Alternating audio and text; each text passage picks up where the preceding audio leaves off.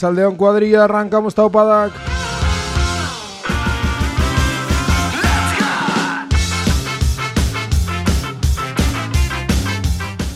Arrancamos Taupadak y lo hacemos al ritmo de ska italiano, de los Escasapunca, este Dopo Lavoro.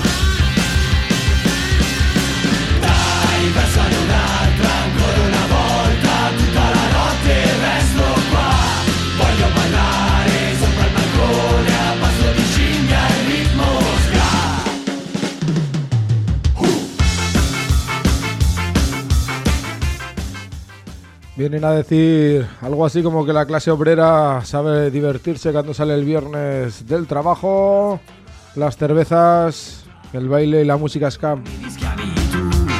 Non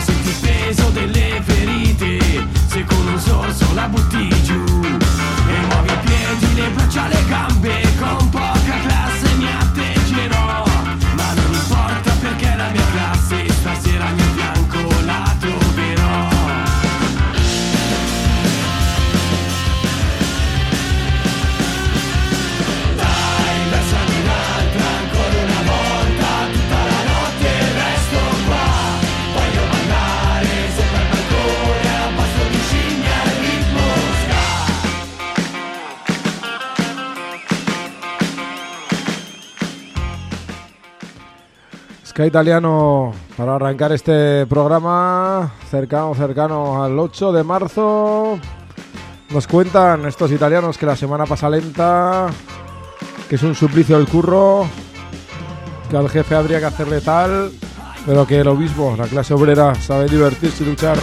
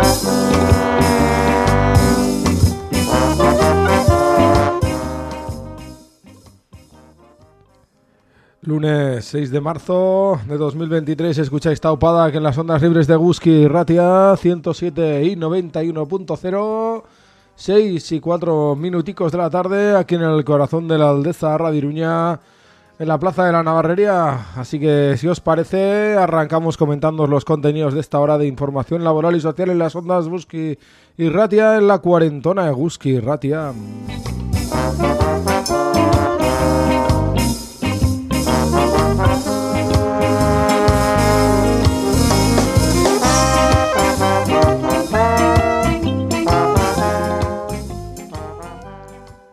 Tenemos, como siempre, dos entrevisticas para, para esta hora de información aquí en la Eguski.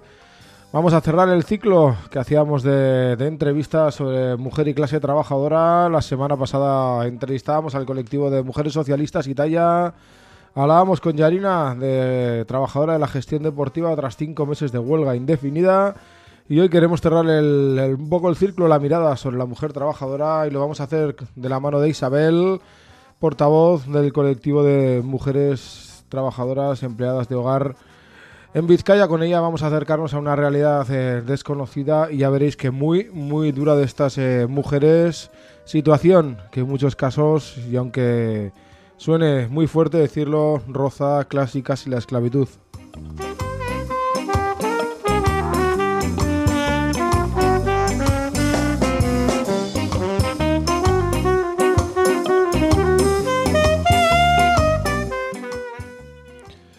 Ya para la segunda parte del programa, a eso de las 7 menos 25 de la tarde más o menos, charlaremos con las gentes de Iscaer y Raúl Chaileas, charlaremos en concreto con Víctor sobre las huelgas, las movilizaciones que se están produciendo en Gran Bretaña y Francia, al hilo de los recortes, al hilo de las privatizaciones y en caso del Estado francés, pues al hilo del intento de por octava vez de atrasar eh, la edad de jubilación. Así que si os parece... Vamos poquito a poquito con los contenidos, vamos con esa primera charla que manteníamos con Isabel de la Asociación de Trabajadoras de Hogar en, en Vizcaya.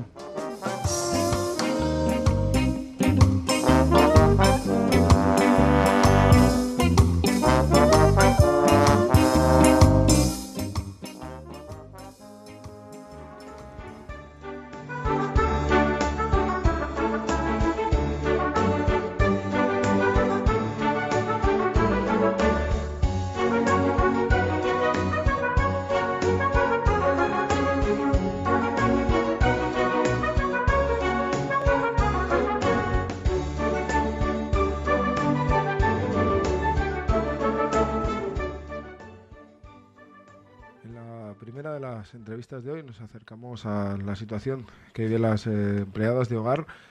Lo hacemos de la mano del- de la Asociación de Trabajadoras de Hogar de, de Vizcaya. Charlamos con, con su portavoz Isabel, a la que ya saludamos. A Rachaldeón, buenas tardes Isabel. Arrochaldeón. Nos queríamos acercar con, con vosotras, cerrar un poco el, el círculo que estábamos trabajando en torno a la, a la mujer trabajadora, poniendo la mirada en el, en el 8 de marzo. Queríamos charlar con vosotros para conocer un poco la, bueno, los perfiles, la situación en la que, en la que trabajan estas, estas mujeres. Eh, hace muy pocos días presentabais una- unas estadísticas que, que elaboráis. Contadnos cuál es un poco el, perfil y las condiciones de quienes eh, tienen que trabajar como empleadas de hogar. Bueno, nosotras siempre decimos que lo que explicamos es el perfil de la gente que viene a la asesoría. Hay algo pendiente que sería que se hiciera un estudio serio de quienes están en el empleo de hogar, cuántas son y qué necesidades cubren. O sea, que todo lo que diga es lo que viene a la asesoría, que es una, a ver, es un trasplante muy, muy fiel de lo que nosotras vemos. Pero, por ejemplo, imagínate, ¿no? Es muy frecuente preguntar cuánta gente trabaja interna, cuánta gente trabaja externa. Y de estas mujeres, cuántas son mujeres migradas y cuántas son trabajadoras autóctonas. Pues en lo que respecta al trabajo externo, realmente no lo sabemos, porque no hay ningún estudio. El gobierno vasco tenía pendiente haber hecho uno que le mandó por un mandato parlamentario, ¿eh? Eh, y que publicó al final en el año 2019, pero solo era un refrito de estadísticas previas, o sea, no gastaron el dinero en investigar realmente. Entonces, dicho esto, en el trabajo interno, la práctica totalidad de la gente es gente migrada, y eso yo creo que se puede decir sin, vamos, sin, ningún margen de error, porque nos sale así a nosotras año tras año. En el trabajo externo es diferente y ahí mm, sabemos que hay eh, mucha trabajadora autóctona, pero realmente de las que vienen a nuestra eh, bueno a, a nuestro servicio, pues solo son externas, pues yo diría como un tercio o así. Entonces, bueno, pues eh, ahí habría que dejar quiénes son. Y luego ya eh, la manera en la que trabajan, pues no sé por dónde empezar, la verdad. Sería largo. No sé si quieres que empiece, por ejemplo, por el tema de la jornada de trabajo. Es muy distinto en el trabajo interno y en el trabajo externo. En el trabajo interno la ley ya lo que dice es que la jornada máxima son 60 horas semanales, que es una barbaridad. Pero es que la gente hace muchísimas más horas. ¿no? O sea, más de, en fin, casi el 70 y pico por ciento, pues hacen 70, 80, es fácil que, que esas sean las horas que se están haciendo. Llegamos a las 90 también. Y ahí hay mucha diferencia de trato respecto a la situación de regularidad administrativa, es decir, las mujeres que no tienen papeles soportan jornadas mucho más largas. Bueno, y salarios más bajos, porque claro, ahí hay un tema de buscar la regularización. Entonces, una vía para la regularización es el trabajo interno en muy malas condiciones, con la esperanza que al de tres años vas a conseguir mm, que te hagan una oferta de trabajo formal, quienes ya te tenían trabajando en su casa, ¿eh? y poder presentarlo en extranjería. Entonces, respecto a la jornada, sería eso. Y luego, sin embargo, en el trabajo externo, bueno, pues eh, hay bastante gente en situación de pluriempleo. La casi, no, no son todas, pero la inmensa mayoría trabaja solo a tiempo parcial. Y, por ejemplo, entre las autóctonas aparecen muchas más trabajando en cuatro o cinco casas. Y esa manera de trabajo, bueno, da un salario mucho más alto, porque el salario hora es más alto que el que dice la ley de salario mínimo, se paga más. Y entonces, a cambio de trabajar en unas cuantas casas, unas poquitas horas, pues las condiciones son mejores. Claro, de lo que de lo que planteas, eh, Isabel, con, con lógica subyace que la, que la situación administrativa también eh, también es la que marca un poco las condiciones de trabajo, ¿no? Se tiende Bueno, a sobreexplotar a quien está sí. en unas condiciones de administrativas Bueno, y legales respecto sí. de quien no, ¿no? Sí, sí, bueno, eso, eso es lo de toda la vida, lo que llamamos la correlación de fuerzas. Es decir, cuando tú no estás en condiciones de exigir, y es más, eh, ahora del desempleo mm, comentaremos algo luego, pero cuando tú, cuando si te quedas sin trabajo, no tienes desempleo, pues tienes que coger lo que sea, ¿no? Y de todas formas, de las trabajadoras internas, eh, hay muchas eh, que no son extranjeras, vamos, extranjeras que no tengan papeles. ¿eh? Hay un- una situación de doble nacionalidad en pues como un 28-29%. O sea que no es solo ser migradas sin papeles, pero bueno, en el caso de las migradas sin papeles, la verdad es que la situación es de escándalo. Nosotras, que yo invito a que la gente que quiera saber en detalle mire las estadísticas, intentamos hacer en casi todo la comparación de qué pasa cuando tienes papeles y cuando no tienes papeles. Además de que se aguantan también no solo malas condiciones objetivas, sino bueno, bastante, en fin, maltrato racista. Es decir, hay muchas que vienen y dicen, me han dicho que como no tengo papeles no tengo derecho a la liquidación, por ejemplo, cuando les despiden, o como no tengo papeles no tengo derecho a vacaciones o cuestiones así, ¿no? Y luego la amenaza de te voy a hacer deportar, pues también existe, que es ridícula del todo porque es falso, ningún empleador puede hacer deportar a nadie, pero claro, es una amenaza pues que, hombre, que impacta, ¿no? Entonces, Entonces, eh, bueno, entiendo que, que la primera de las eh, de las condiciones, ¿no? Para dignificar, en, por lo menos en parte, el, el, tra- el trabajo pasaría por precisamente por esa reivindicación que, que tenéis vosotras, ¿no? De que de que todas estas empleadas de hogar tengan eh, tengan papeles, no sean administrativamente legales en, bueno, en sus territorios, ¿no? en el tema este de los papeles y no papeles, ahí hay una, un dato que, o sea, la tercera parte de las personas internas no tienen papeles. Entonces, esto que estoy diciendo no sería posible, por ejemplo, en la hostelería. O sea, nadie eh, escucharía impertérrito. La tercera parte de las personas migradas que nos atienden en los bares no tienen papeles, porque inmediatamente acudiría a la inspección de trabajo. ¿Qué pasa? Que en el sistema de empleo de hogar, como la gente lo que está haciendo es cuidando y cubriendo unas necesidades muy importantes que no se cubren de otra manera, pues cuando nosotras decimos el porcentaje de las personas sin papeles, pues oye, miran para otro lado, Entonces, el tema es que, bueno, si tú realmente necesitas que unas personas estén trabajando aquí cubriendo algunas necesidades, que menos que lo hagan en situación regular. Es que es, es como, vamos, increíble, pero increíble, pero está pasando.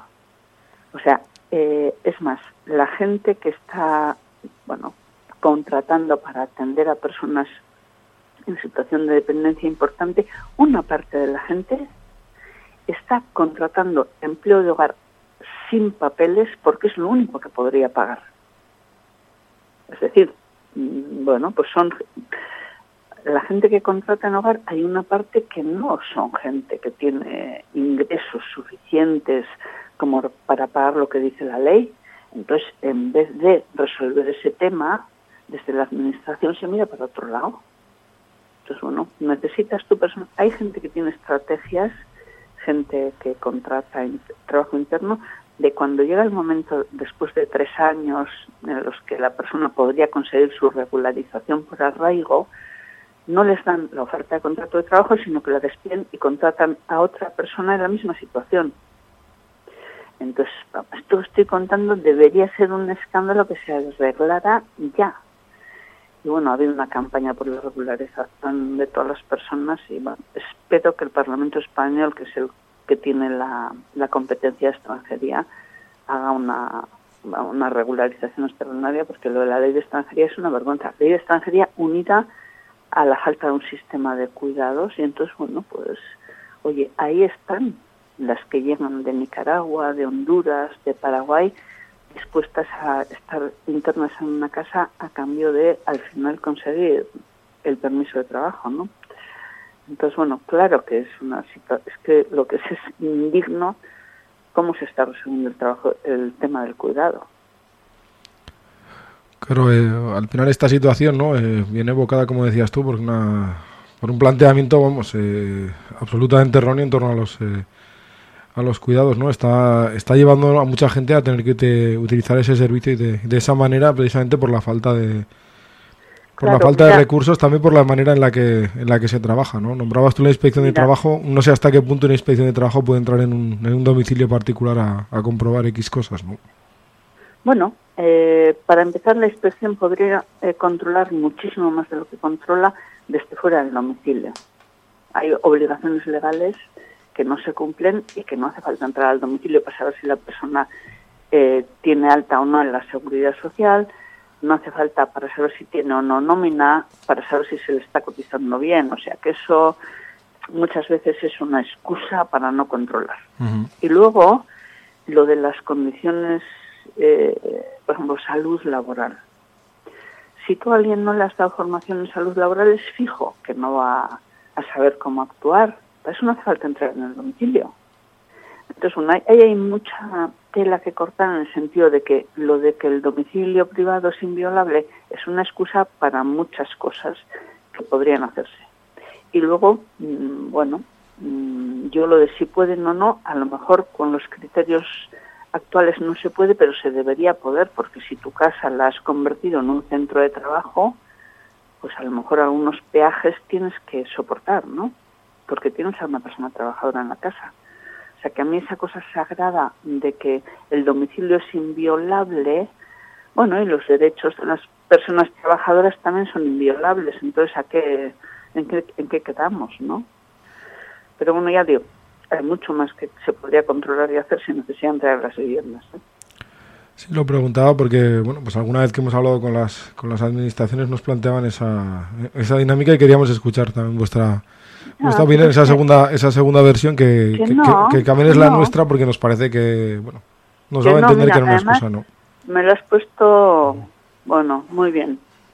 El otro día una concentración porque para las personas usuarias, bueno, beneficiarias de la renta garantía de ingresos, están sufriendo eh, controles dentro de sus domicilios. Yo no sé con qué tipo de autorización, pero sé que ha habido una concentración por ese motivo es usted beneficiario de la renta garantía de ingresos, bueno, pues entonces vamos a ver si es verdad los datos que ha dado de domicilio, de situación económica y tal. Es que yo creo que es muy claro que esa visión de que el domicilio es inviolable, pues al final beneficia es una interpretación, eh, a mi juicio. Entonces beneficia a quien beneficia y tú puedes, eh, hay veces, ¿no? Dices, bueno, eh, tengo en mi casa eh, una, en fin, para el gas y para el agua tengo eh, unos elementos que se me exige que se controlen. Entonces, bueno, en este caso me no te viene eh, una inspección de trabajo, pero te viene una inspección de, del gas. Y también cuando eh, en las casas había eh, el control de consumo de electricidad no era fuera de la casa sino dentro con un contador. Quiero decir que ese principio sagrado es un principio, bueno, para empezar burgués y para terminar que beneficia a la parte que puede estar incumpliendo y mejor que no se sepa. El problema, por ejemplo, de la jornada de trabajo es tremenda en el trabajo interno, porque no hay manera de demostrar las horas que se están trabajando. En el resto de sectores hay sistemas de control de horarios y aquí no, ni se ha pensado nada, porque más vale no menearlo. Ahí el problema de fondo de verdad es que están resolviendo necesidades que de otra manera, por el momento, no tienen otras, otras alternativas. A nosotros nos llamaba la atención una cosa. Antes, antes, me estoy refiriendo, por ejemplo, hace 15 años, 20, había mucho más trabajo de cuidado de criaturas en las casas, mucho más que ahora. Y ahora hay menos, no solo porque hay menos criaturas, sino porque hay muchos más servicios. En los centros escolares hay flexibilidad de horario de entrada, flexibilidad de horario de salida, hay muchos más centros Aurrescolac, ¿no? Los centros de, de, educación infantil, hay muchos más recursos sociales y cuando hay más recursos sociales hay menos empleo de hogar. El caso de las criaturas está siendo bastante claro, ¿eh? Sí, la verdad es que, que, es un ejemplo muy muy muy claro, ¿no? De cómo se puede resolver el, el tema de los eh, de los cuidados. Te iba a preguntar eh, un poco al hilo de, de, vuestro trabajo, de vuestras eh, reivindicaciones. Aquí quedé un poco alejado en el tiempo esa bueno esa modificación legal que, que sufristeis ahí eh, por el mes de septiembre, ese cambio legal de condiciones de trabajo. No sé cómo lo valoráis, en, en qué puntos lo veis positivo, en qué puntos eh, veis negativo tanto eh, ese cambio legislativo que se daba en septiembre como también el bueno pues el aumento del salario mínimo que también eh, entiendo os afecta a, a muchas de vosotras. A ver, mira, yo lo del salario mínimo, el incremento está muy bien. Eh, a veces se suele decir, lo dijo la COE, que ojo porque suben el salario mínimo y entonces va a afectar mucho al empleo de hogar porque va a haber menos empleo de hogar. Bueno, eso podría decirse de cualquier otro lugar, ¿no? Ojo que va a haber menos explotación agrícola si eh, los jornaleros y jornaleras tienen que ganar más. Bueno, pues ese es un tema que en hogar en concreto es verdad que cuando sube el salario mínimo a veces baja la jornada de trabajo, no la interna, sino la externa, ha bajado. Cuando ha habido sal aumentos del salario mínimo hemos visto movimientos a la baja, pero al final, bueno, lo que estás diciendo es que tu hora de trabajo vale más. Es decir, que si en vez de estar en una casa eh, seis horas, qué sé yo, ¿por qué? Por 700, pues a lo mejor vas a estar eh, cuatro horas por esos 700. O sea que en realidad quiero decir que tiene dos partes. Lo de el salario mínimo, si se incrementa, bajan las horas que se ofertan, ¿cierto? Pero bueno, tiene también esa parte, ¿no? Pues mi hora de trabajo vale más, por lo tanto me puedo organizar la vida de otra manera o puedo trabajar en más casas y gano más. Uh -huh. Eso es salario mínimo. El tema del desempleo me gustaría comentarlo un poco porque es un cambio muy, muy, muy importante que hubo en septiembre. Se empieza a tener derecho al desempleo, pero el problema es que ese derecho no va a ser efectivo hasta que no pase un año de cotización. Es decir, cuando hubo la sentencia del Tribunal Europeo que hizo que tuvieran, se vieran forzados el gobierno a poner la prestación de desempleo, porque el Tribunal Europeo dijo que era discriminatorio que las trabajadoras no tuvieran desempleo, ¿qué hacen? Legalizan el tema, tienen derecho a desempleo, pero les obligan a cotizar como a todo el mundo. ¿Qué pasa? Que alguien se queda ahora en desempleo y no tiene prestación, porque necesitas cotizar 12 meses para tener prestación.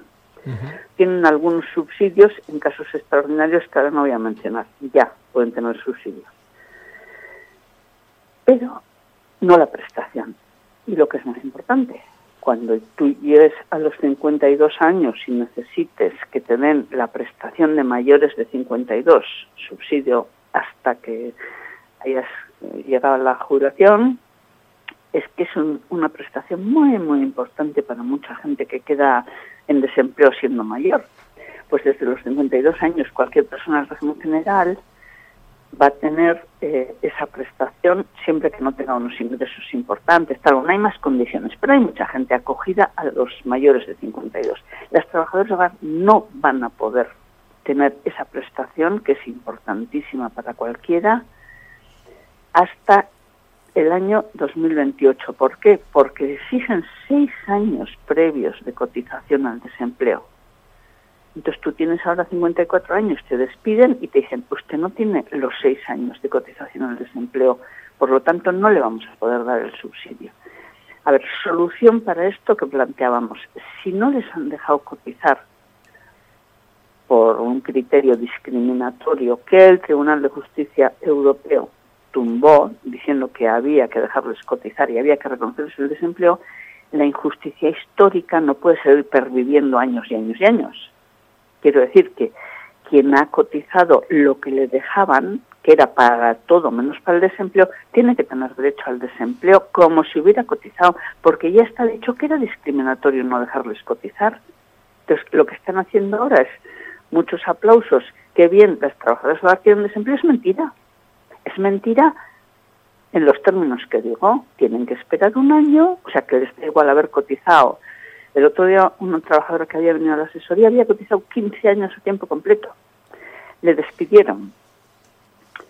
Fue al SEPE y le echaron atrás.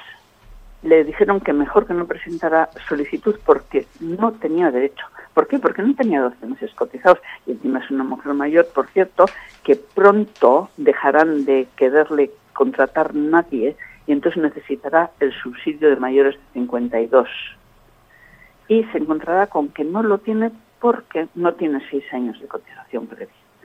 Pues esto me apetecía contarlo bien despacio porque tienen que cambiar el criterio, tienen que reconocerles con efectos retroactivos eh, el derecho al desempleo, como si hubieran cotizado, porque no cotizaban, insisto, por culpa de un criterio discriminatorio. Entonces, ¿en qué mejoró el cambio de septiembre? Pues mejoró bastante, por ejemplo, en que para los despidos improcedentes, solo para esos, pero bueno, algo es algo, se empieza a cobrar lo mismo que las personas de relaciones laborales ordinarias, 33 días por año. Antes era 20 y ahora pasa a ser 33. Hombre, la otra cara es que cuando te despiden, por ejemplo, por estar, bueno, que la, que la familia ha cambiado sus necesidades o que ha ido a peor fortuna, tal, pues en, una relación ordinaria serían 20 días por año y aquí son 12 días por año. O sea, quedan discriminaciones, pero por ejemplo lo de haber subido a 33 días por año, pues está muy bien. O sea, que hay cosas que, que han mejorado. Lo que pasa es que hay los grandes nudos del problema, que son descontrol de la jornada, necesidades que están cubriendo, que entonces es mentira. O sea, no puedes decir que alguien que está con una persona que tiene Alzheimer y que vive sola, pues no puedes decir que trabaja 40 horas semanales únicamente, ni 60, que ya son demasiadas, es que trabaja muchas más. A mí hay un dato mm, que vimos en la estadística que a mí me parece pues muy impresionante, es que mm, no me acuerdo ahora qué porcentaje era, pero podía ser el 38% o así, de personas internas que no duermen ocho horas. Aquí tengo la, cita. Atención nocturna frecuente, 37%. Menos de ocho horas, como el 2%, casi un 39% no duerme seguido y, y, y duerme menos de ocho horas. Claro, la gente, eso luego es una fatiga porque durante el día también están trabajando. O sea, entonces, de manera continua, no dormir noche tras noche seguido, la gente se despierta, bueno, pues un par. Nosotros además no llamamos atención nocturnos frecuentes, sino es como mínimo dos veces y como mínimo cinco días a la semana. O sea que la gente que esté escuchando y a lo mejor no está cuidando a una persona anciana, pero está cuidando a una criatura que llora por la noche, sabrá de qué estoy hablando. El no, no poder dormir de un tirón, nunca. Entonces, bueno, pues eso es un poco lo que hay. Y eso no lo arregló la reforma. O sea, no se estableció. ah, tenemos casos de. Hay sentencias judiciales donde gente que vive con alguien, bueno, pues es una situación de dependencia importante, se dice que como el lugar donde está interna también es su domicilio, eh, solo trabaja 40 horas y el resto está a sus asuntos. Sí, está a sus asuntos, pero no puede salir de la casa. Es que no poder salir de la casa quiere estar a disposición de la parte empleadora. Y eso es tiempo de trabajo y eso se tendría que pagar. Lo que pasa es que la cifra sale, vamos, imposible para cualquier economía. Y es que el problema es que se está resolviendo de una manera que no debería ser la dependencia en las casas. Pues Isabel, eh, nos vamos quedando sin, sin tiempo para esa entrevista. Te escuchamos con, con mucha atención. Conocemos una, una realidad que, que de verdad desconocíamos en, muchos aspectos. Queríamos charlar contigo estos días víspera del, del 8 de marzo, poner en valor la, la situación, las reivindicaciones de, de las empleadas de hogar, conocer su, su realidad laboral, su, su realidad de, vital. Ha sido tener un placer tenerte aquí en, en las ondas de, de Guski Ratia y lo dicho, conocer una realidad que, que de verdad para muchos de nosotros estaba pues eh, perfectamente ocultada. Bueno, pues muchísimas gracias porque me habéis dado esta oportunidad de hacerla conocer. ¿Vale? Muy bien, pues eh, nos emplazamos seguro para, para próximas entrevistas. Un placer. Muy bien, bueno, gracias. ¿eh? A ti, hasta luego, adiós. Soon as you're born, they make you feel small by giving you no time instead of it all. Till the pain is so big you feel nothing at all. A working class hero is something to be. Working class hero is something to be. in. They hurt you at home and they hit you at school. They hate if you're clever and despise a fool. Until you're so crazy you can't follow their rules. A working class hero is something to be. A working class hero is something to be. When they tortured and scared you for 20 odd years.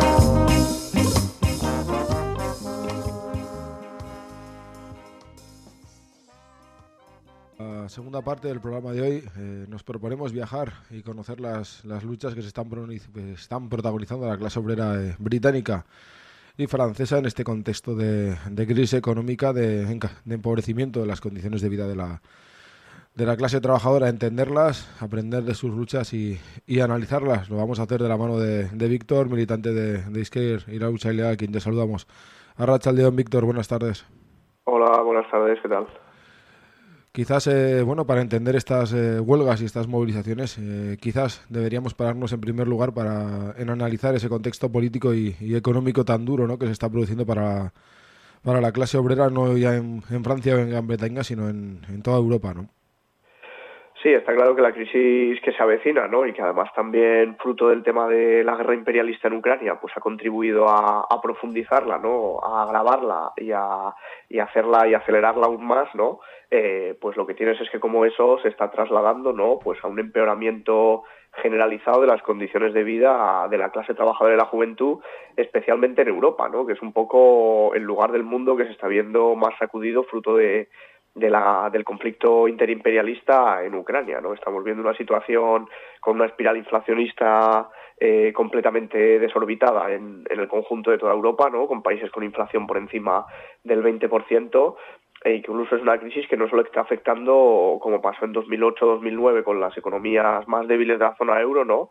sino que está afectando del lleno pues a las economías más fuertes, ¿no? Estamos viendo una crisis muy muy importante en Reino Unido, en Francia, como has comentado, pero también evidentemente la situación nada la de la economía alemana, ¿no? Que está dando claros pasos atrás, fruto también de la dificultad de acceder a, a las materias primas que le, que le proporcionaba Rusia a un precio mucho más barato en el pasado, ¿no? Entonces, evidentemente, lo que estamos viendo es un ascenso también en la lucha de clases, fruto eh, pues de las luchas que se están viendo por parte de la clase trabajadora y la juventud para defender todos los derechos eh, que habíamos conquistado en el pasado.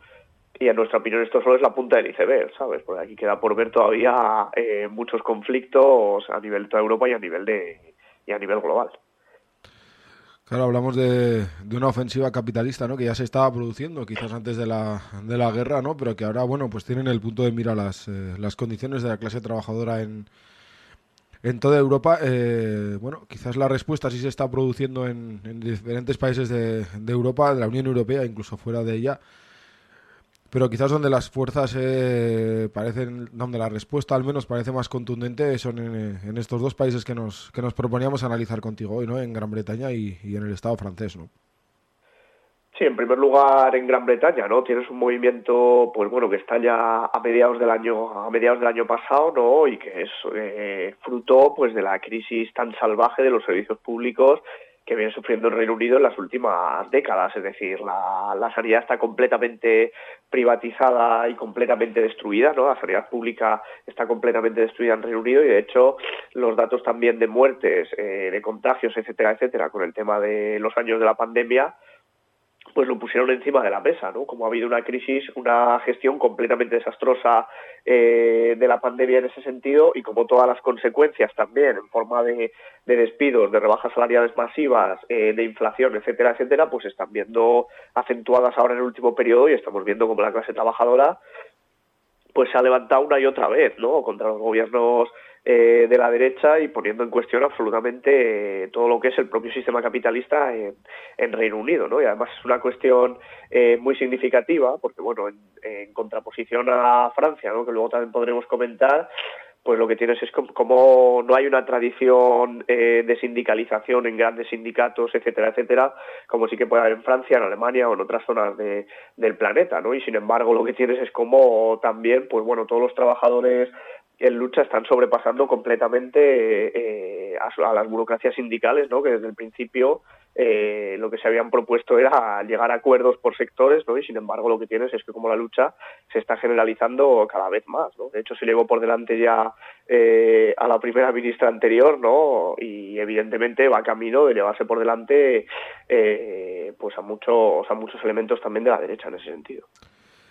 Claro, eh, precisamente era esto lo que queríamos analizar contigo un poco en, Gran Bretaña, ¿no? Estamos viendo la, diferencia con otros países, con otras tradiciones de lucha, en el que la pelea, eh, bueno, puede parecer a simple vista que tiene un, trasfondo bastante sectorial, ¿no? Quizás por la forma de, de, organización de la clase trabajadora en, en Gran Bretaña, pero es una huelga en la que están empezando a, bueno, pues a confluir diferentes sectores y como bien dices tú, eh, se está llevando por delante la burocracia sindical, incluso a la, izquierda parlamentaria en, en Gran Bretaña, ¿no?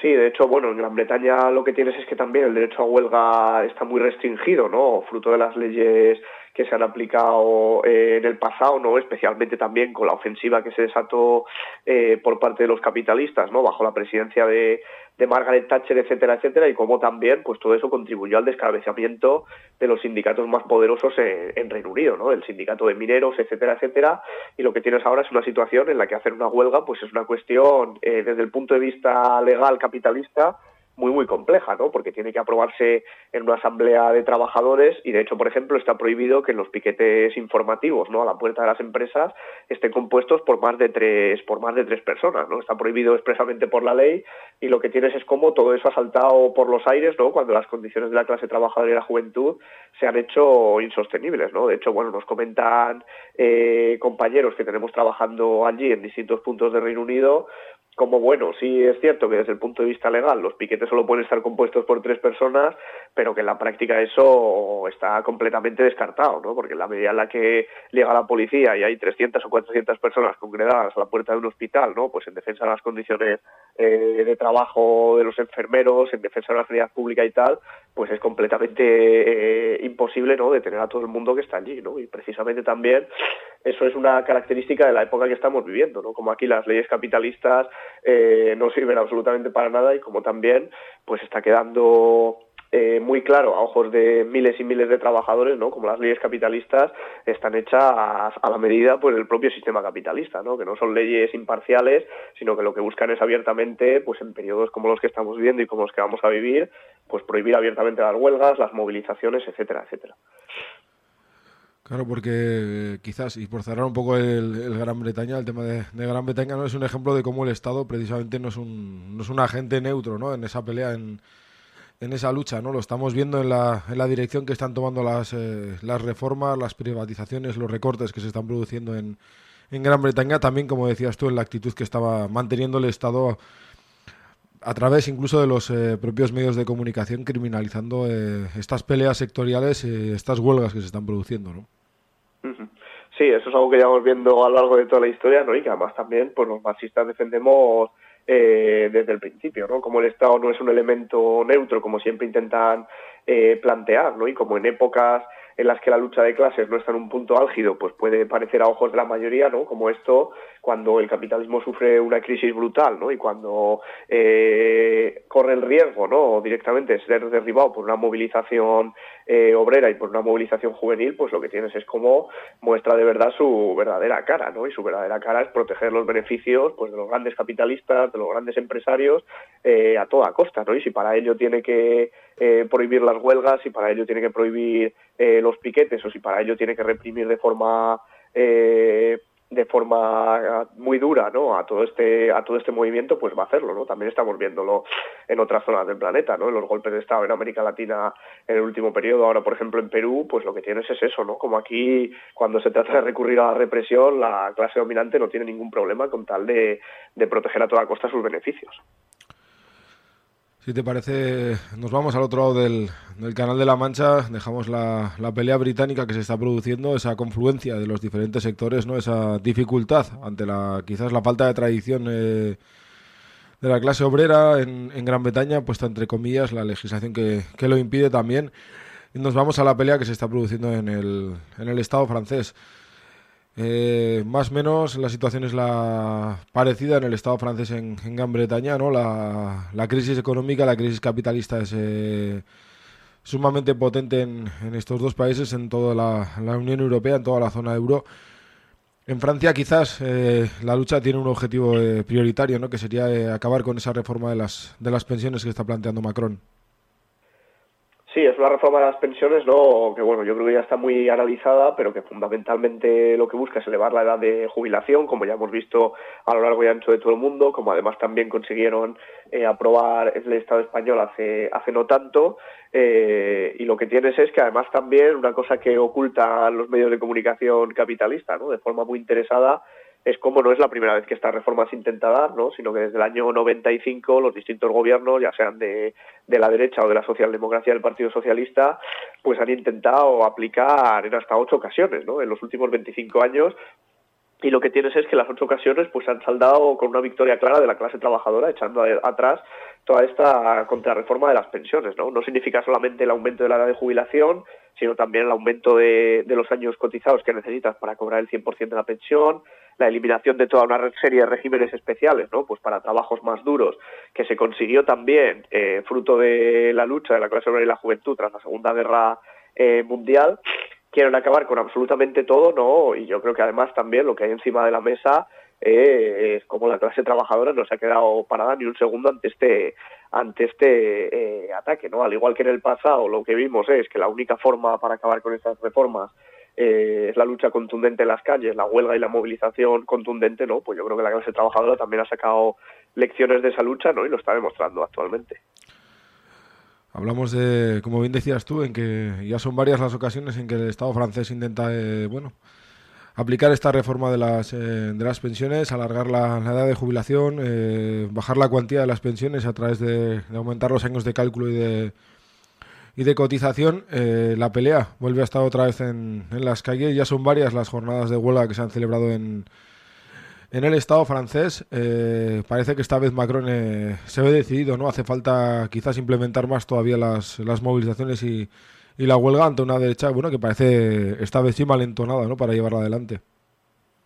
Claro, la derecha, bueno, da la sensación, ¿no? También de que está envalentonada, ¿no? Pero lo que estamos viendo también son muestras de su propia debilidad, ¿no? Incluso lo que tienes es una pelea muy fuerte también, que es una de las características del periodo que estamos viviendo, ¿no? Pues un poco entre los intereses puramente electorales, ¿no? De la derecha en el Estado francés, de Macron eh, y compañía, y por otro lado, pues los intereses de la clase dominante a la que esta derecha representa, ¿no? Y es que eh, ahora mismo para Macron, pues sería muy fácil ceder en la reforma de las pensiones, ¿no? Pero sin embargo, eh, es una aspiración histórica de la burguesía y de la clase dominante francesa, ¿no? Acabar con el régimen eh, de pensiones en, el Estado francés. Y en ese sentido, eh, para la clase dominante y para la burguesía francesa, sí que es muy complicado no tener que dar un paso atrás por lo que todo eso significa, ¿no? Por lo que todo eso significa de cara a la conciencia de millones de trabajadores que se están movilizando en la calle, ¿no? De cara a la conciencia eso puede ser un aldabonazo, ¿no? O también de cara a sacar lecciones, ¿no? La lección de que aquí lo único que frena eh, los ataques patronales y los ataques de la derecha es precisamente la lucha y la movilización en la calle. Hablamos de, de dos formas de, de, lucha, no contrapuestas, sino de, quizás diferentes, ¿no? De dos tradiciones obreras de, distintas como la británica y, y la francesa. Hablamos de, de huelgas, de luchas, de, movilizaciones. ¿Qué falta para que estas eh, peleas cristalicen, para que estas, eh, para que la clase trabajadora, hablando bien y, y pronto, asuma el, el control, asuma el, el poder en en la Unión Europea en una situación en la que evidentemente el capitalismo bueno pues se encuentra eh, bastante debilitado. Pues nada, nuestra opinión en primer lugar, creemos que tiene que haber eh, un programa de lucha ascendente, ¿no? De hecho, en Francia, eh, no fruto de las decisiones de la burocracia sindical, sino fruto también de la presión desde abajo ejercida por parte de la clase trabajadora eh, parece que ese plan se está dando, ¿no? El 7 de marzo eh, hay un llamamiento generalizado en toda una serie de sectores a empezar una huelga reconductible, ¿no? Que la práctica es una huelga indefinida que se va votando día a día en asambleas de trabajadores. Eh, y bueno, a este llamamiento pues se han sumado los estudiantes, se han sumado los pensionistas y hay toda una serie de sectores claves que también se han sumado. ¿no? Este llamamiento lo empezaron también los trabajadores eh, de las refinerías, que ya empezaron la lucha en el mes de septiembre contra unas subidas salariales completamente ínfimas, ¿no? en contraposición a unos beneficios empresariales récord. ¿no? De hecho, por ejemplo, eh, Total, la empresa petrolífera Total, en 2022 cerró el año con un beneficio récord histórico. El banco BNP Paribas eh, igual cerró 2022 con un beneficio histórico y ahora plantea despedir 5.000 trabajadores eh, y ese plan ascendente pues parece que se está dando, ¿no? De hecho la CGT eh, en el sector de ferroviarios ha llamado a un paro indefinido a partir del 7 de, marzo, también en el metal, también los trabajadores del transporte público de París y evidentemente esto es un paso adelante, ¿no? Muy muy importante también a la hora pues de desbordar un poco todos los planes eh, de las burocracias sindicales más a la derecha, ¿no? Que era llegar a un acuerdo con Macron para eliminar dos o tres cuestiones de la reforma y acabar con, con el movimiento, ¿no? Y sin embargo lo que tienes es que el movimiento está cogiendo una dinámica eh, al alza muy, muy positiva, ¿no?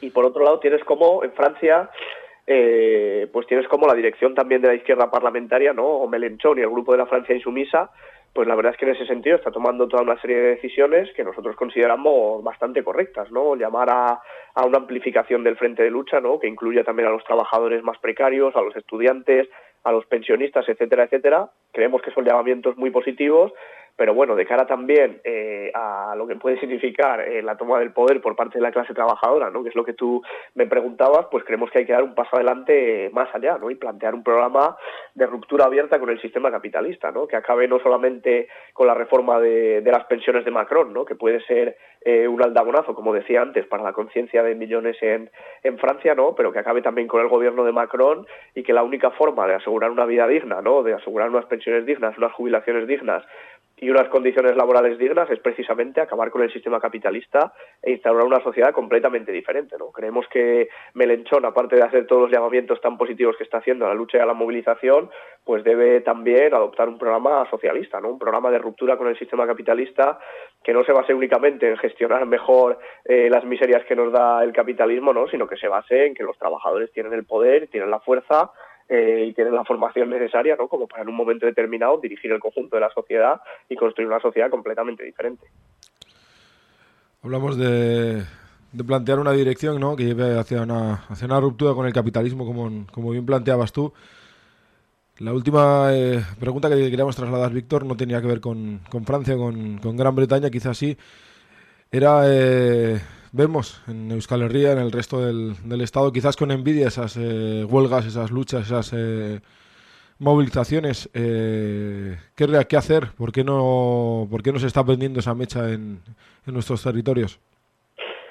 Claro, es cierto que el Estado español pues también tiene una tradición sindical más similar a la de Francia que a la de Gran Bretaña, realmente, ¿no? Pero lo que tienes es como aquí eh, los aparatos de los grandes sindicatos, ¿no? Especialmente de comisiones obreras y de UGT en el resto del Estado, pues están completamente fundidos, ¿no? Con lo que significa el gobierno de coalición, ¿no? En la práctica son eh, ministros sin cartera del gobierno, ¿no? Y ya han demostrado en numerosas ocasiones eh, cómo no van a convocar absolutamente nada, ¿no? Que signifique ir más allá de las migajas que está también eh, dándonos el gobierno de coalición. Lo vimos, ¿no? Cómo se han posicionado abiertamente, pues bueno, en firmar acuerdos de miseria en distintos convenios a lo largo y ancho del Estado, ¿no? Lo hemos visto recientemente en, conflictos muy significativos, como ha sido, por ejemplo, el metal eh, en Cádiz, el metal en Galicia, o también recientemente también en el verano pasado en la Mercedes de Gasteiz. Donde firmaron un acuerdo completamente vergüenza con subidas salariales que ya la inflación se las ha comido eh, completamente, ¿no? Y de hecho, luego aquí la situación en Euskal Herria pues sí que es un poco diferente en ese sentido al resto del Estado, ¿no? Porque sí que se están produciendo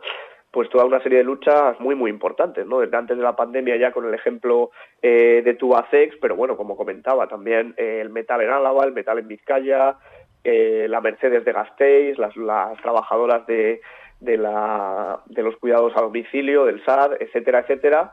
Y en nuestra opinión, pues creemos que, que el ILAB, pues bueno, han dejado pasar ya a varias oportunidades, ¿no? De convocar, de unificar todos estos sectores en lucha y de convocar de verdad eh, una huelga general en Euskal Herria, ¿no? De hecho, todos los motivos que se dieron para convocar la huelga general del 30 de enero de 2020, ¿no? que fue un completo éxito, eh, no solamente se siguen dando, sino que aún se han profundizado. ¿no? Todo el tema de la inflación, todo el tema de que las subidas eh, salariales no van de acuerdo a la inflación, las subidas de las pensiones tampoco, pues lo que tienes es que están contribuyendo a un clima en el que, en nuestra opinión ahora mismo, la convocatoria de una huelga general que unifique todos los conflictos en Euskal Herria sería un éxito eh, completo, ¿no? Y en eso estamos. También lo hemos visto en el último periodo en las huelgas que ha habido en Osakidecha, en la educación pública, eh, en Nafarroa también, la huelga de servicios públicos que hubo el pasado 15 de febrero, que fue un éxito rotundo.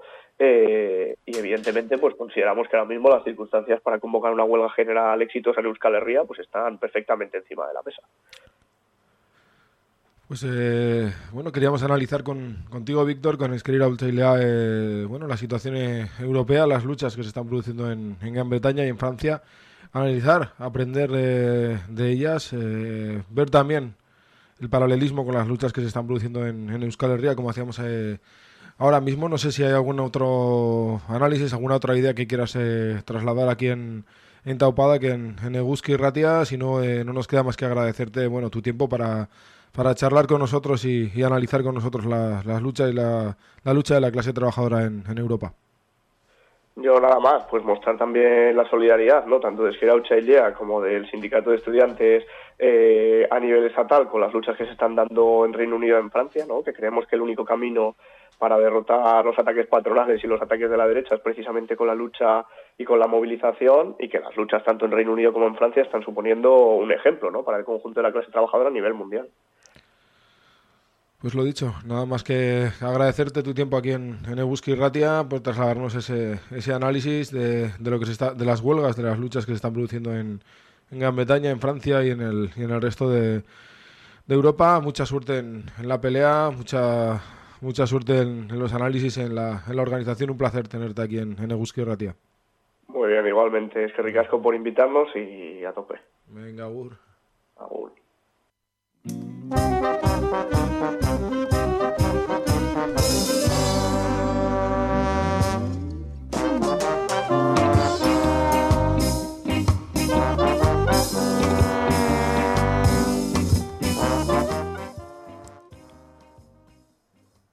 Escasos tres minuticos y medio nos quedan para cerrar el Tau Paddock de hoy. Recordad que hemos hablado, nos hemos acercado a la realidad laboral, casi de esclavitud de las empleadas de hogar, de la mano de, de Isabel, la portavoz de estas trabajadoras en Vizcaya.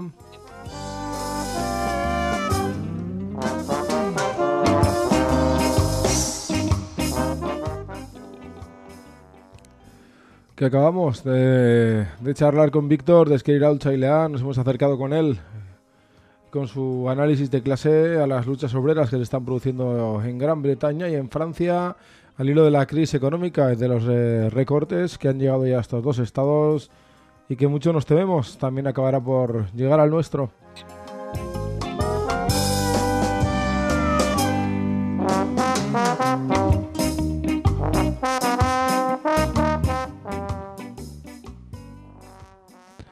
Así que ya veis, dos temas muy muy interesantes para arrancar este mes de marzo aquí en la Eguski. Nosotros nos marchamos ya. Lo hacemos como siempre, recordándoos que no odiéis los lunes, que lo que odiáis es el capitalismo y el trabajo asalariado. Pasar una muy buena semana, ser reivindicativos, ser malos, ponerle en aprieto a vuestros jefes. Nos vemos, nos escuchamos aquí en Eguski Ratia. Hasta el lunes que viene. Agur agur.